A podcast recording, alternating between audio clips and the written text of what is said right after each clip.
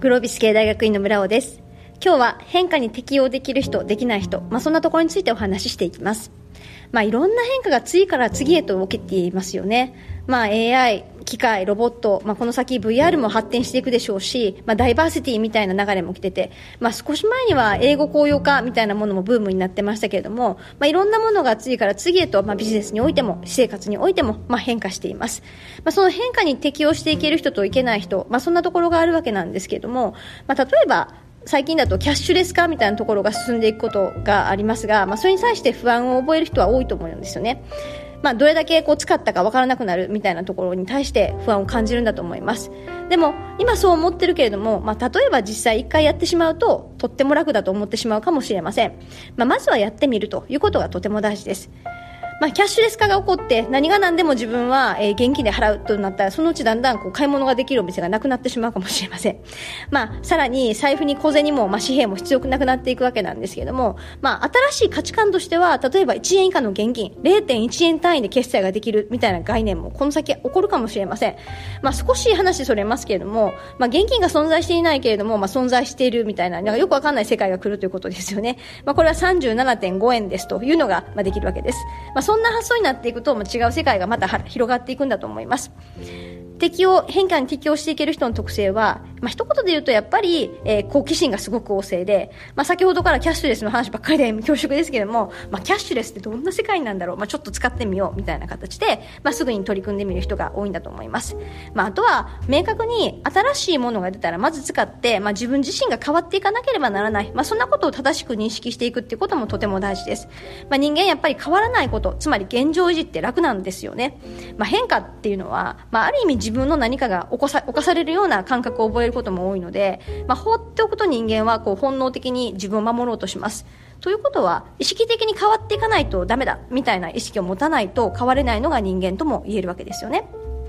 それでいくと、まあ、やはり今の変化の、まあ、多い時代では、どんどん変わっていかないと本当に置いていかれるみたいな、まあ、そんな危機感を持って変わることの必要性を意識することが、まずスタートとしては大事なんじゃないかと思います。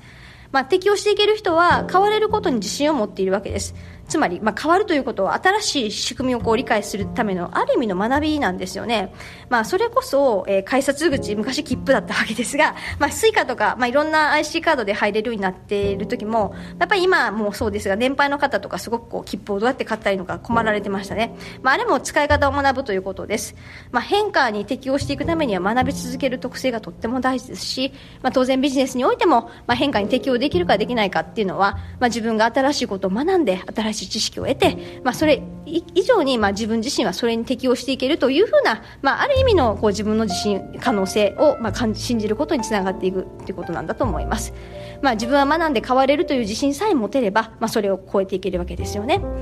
あとやっぱり思考の柔軟性も大事です。まあ、この先の時代、需要力というものもキーワードになっていきます。まあ、なかなか自分と異質なものとか違う考えをピュアにこう受け入れるっていうのはできないです。まあ、一方で日本っていう国は、まあ、いろんなものを受け入れてきた国でもあって、まあ、民族的な特性を捉えると、まあ、実はどんな国よりも何でも受け入れることができてきているわけですよね。まあ、お正月になったら神社に行き、まあ、クリスマスになったらクリスマスを祝い、まあ、いつの間にかこうハロウィンのイベントなんかも入ってきてたりとかしますよね。まあ、神社もお寺も、まあ、神様、仏様はまあ何でもありみたいな形になってて、まあ、ある意味重要性があるからですよね。まあ、そういうふうに考えると、日本という国自体もすごくこうベースの変化に適応できるはずですから、まあ、自分自身も意図的に新しい自分をどんどん探していって、まあ、自分が進化していく、まあ、そんなふうに考えれる、考えることができると思います。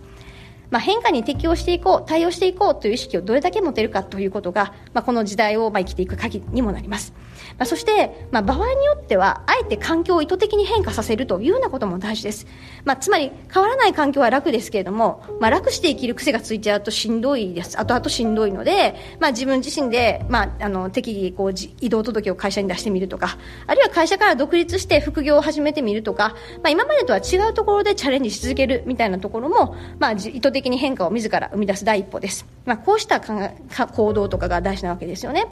自分で、まあ、変化を生み出して、まあ、あえて環境を変化させる、そんな考え方も必要だと思います。まあ、この先、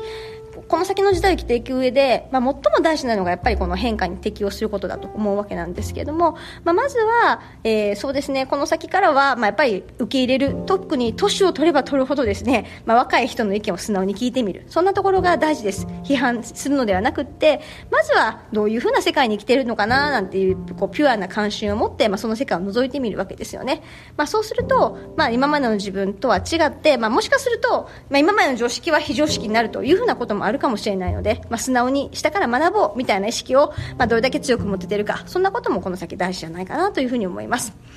では今日のまとめです。まあ、変化だらけの世の中で、まあ、いかにこう自分で変化をこう乗りこなしていけるか、まあ、そんな感覚がとても大事だと思います、まあ、意識的に、えまあ、自分を変えながら、まあ、柔軟にぜひ対応していくというふうなことを考えていきましょう。